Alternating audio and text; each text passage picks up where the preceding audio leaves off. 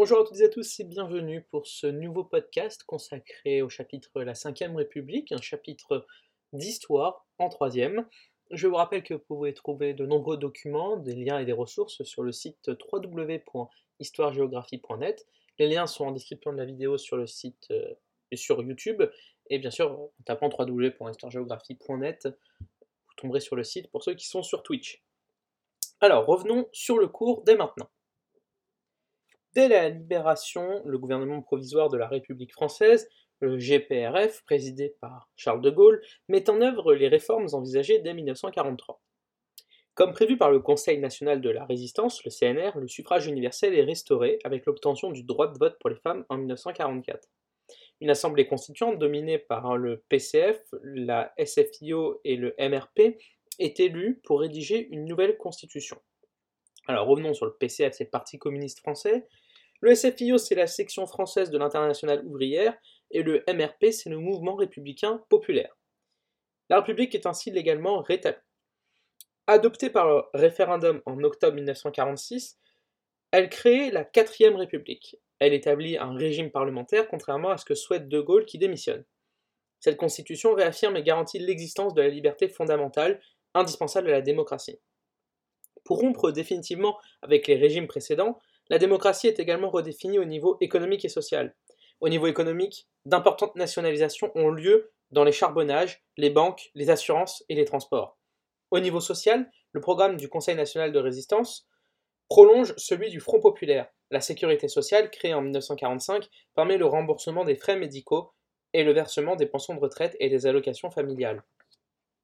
La quatrième République est marquée par une forte instabilité ministérielle. En 1958, à la faveur des événements d'Algérie, le président de la République charge de Gaulle de former un gouvernement. Il accepte et rédige une nouvelle constitution qui crée la Ve République. Le régime reste parlementaire. L'Assemblée nationale et le Sénat disposent du pouvoir législatif. Le président et le gouvernement disposent du pouvoir exécutif. Mais on assiste à un renforcement du pouvoir du président. Il peut proposer des référendums, dissoudre l'Assemblée nationale et disposer de pouvoirs spéciaux en cas de crise grave. À partir de 1962, le président est élu au suffrage universel direct. De Gaulle réaffirme la puissance française dans le monde. En pleine guerre froide, sa politique étrangère est originale. Il se, démarque des États-Unis et dote la France de l'arme nucléaire. En outre, il poursuit la construction européenne. Une partie de la population aspire à plus de liberté et une plus juste répartition des revenus de la croissance. Elle critique la rigidité des mœurs et le pouvoir en place. La crise de mai 1968 est l'expression de ces mécontentements. En 1969, De Gaulle démissionne après un référendum perdu. Georges Pompidou, 1969-1974 à la tête du pays, et Valéry Giscard d'Estaing, 1974-1981, de droite, les deux mènent leur politique avec le soutien de l'Assemblée nationale. Valéry Giscard d'Estaing, c'est un centre droit. Voilà, ils ont une majorité de droite et du centre. En 1981, Valéry Giscard d'Estaing est battu par le socialiste François Mitterrand. C'est l'alternance. La gauche même de grandes réformes, nationalisation, semaine de 39 heures, retraite à 60 ans, décentralisation. François Mitterrand, lui, est réélu en 1988. En 1995, Jacques Chirac, de droite, est élu. C'est la seconde alternance. Il est réélu en 2002 contre Jean-Marie Le Pen, qui est d'extrême droite. En 2007, la droite l'emporte encore avec Nicolas Sarkozy. En 2012, nouvelle alternance avec la victoire du socialiste François Hollande. En 2017, c'est l'arrivée d'un nouveau président, Emmanuel Macron, qui se définit comme étant ni de droite ni de gauche. Les années 1980 et 1990 mettent la République dans une situation nouvelle, la cohabitation. À trois reprises, 1986, 1988, 1993, 1995 et 1997-2002, c'est la politique du gouvernement qui est alors appliquée plutôt que celle du président de la République. Pour éviter une autre cohabitation, Jacques Chirac, de droite, en accord avec son Premier ministre Lionel Jospin de gauche, obtient par référendum en l'an 2000 la réduction du mandat présidentiel à 5 ans, c'est-à-dire le quinquennat. Ainsi, les mandats législatifs et présidentiels ont la même durée et les élections ont lieu la même année.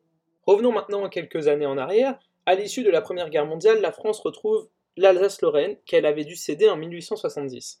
De plus, l'Allemagne doit payer des réparations pour les dommages occasionnés pendant le conflit. Puis, en 1929, le pays est confronté à la crise économique née aux États-Unis. Les prix et le chômage augmentent. En 1936, les Français portent le Front populaire, un gouvernement de gauche dirigé par Léon Blum. Celui-ci instaure les, premiers congés payés, la semaine de 40 heures, et il augmente les salaires. En 1940, la France est battue par l'Allemagne nazie, la Troisième République, fondée dans les années 1870, s'effondre. Le régime de l'État français est mis en place, dirigé par le vieux maréchal Pétain, héros de la Première Guerre mondiale, mais celui-ci décide de collaborer avec Hitler. En particulier, il accepte de déporter les Juifs en Allemagne. Ce régime non démocratique disparaît lorsque le territoire est libéré par les alliés américains, britanniques et les Français résistants placés sous l'autorité du général de Gaulle, qui a lancé, dès le 18 juin 1940, un appel à résister à l'Allemagne nazie. Après la guerre, la 4ème République est mise en place, l'économie redémarre grâce à l'aide des États-Unis. La 4ème République réalise la décolonisation de l'Indochine, mais elle est aussi incapable d'assurer celle de l'Algérie. Aussi, en 1958, les Français font appel au général de Gaulle. Une fois au pouvoir, ce dernier fonde un nouveau régime, celui de la Ve République dont nous avons parlé juste avant. Il est toujours en vigueur aujourd'hui. Sous la Ve République, le président dispose de pouvoirs très importants. Auparavant, c'était ceux du Premier ministre.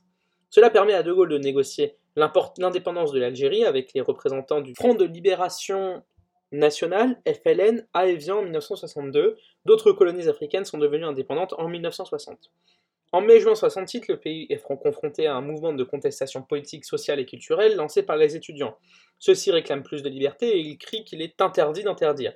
Paris se couvre de barricades, les ouvriers, eux, se mettent en grève pour demander plus de congés et des augmentations de salaire.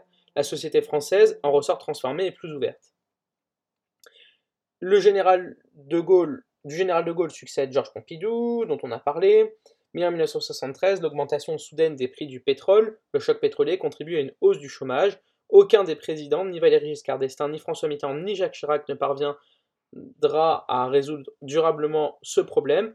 En 2007, Nicolas Sarkozy est élu et est confronté à une nouvelle crise. La Ve République tient.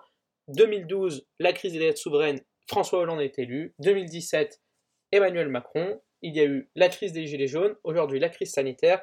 La Ve République en est ressortie un peu plus fragile, montrant de nombreuses défaillances, mais aussi une certaine solidité qui fait qu'elle est toujours debout aujourd'hui. Saura-t-elle se moderniser et prendre en compte les nombreuses critiques? Voilà, ce cours est maintenant terminé, j'espère qu'il vous a plu. On se retrouve très bientôt pour un nouveau podcast sur la chaîne. Je vous rappelle que vous pouvez trouver de nombreux documents sur le site www.histoiregéographie.net. Je vous dis à très bientôt sur la chaîne Twitch et YouTube. Passez une bonne journée.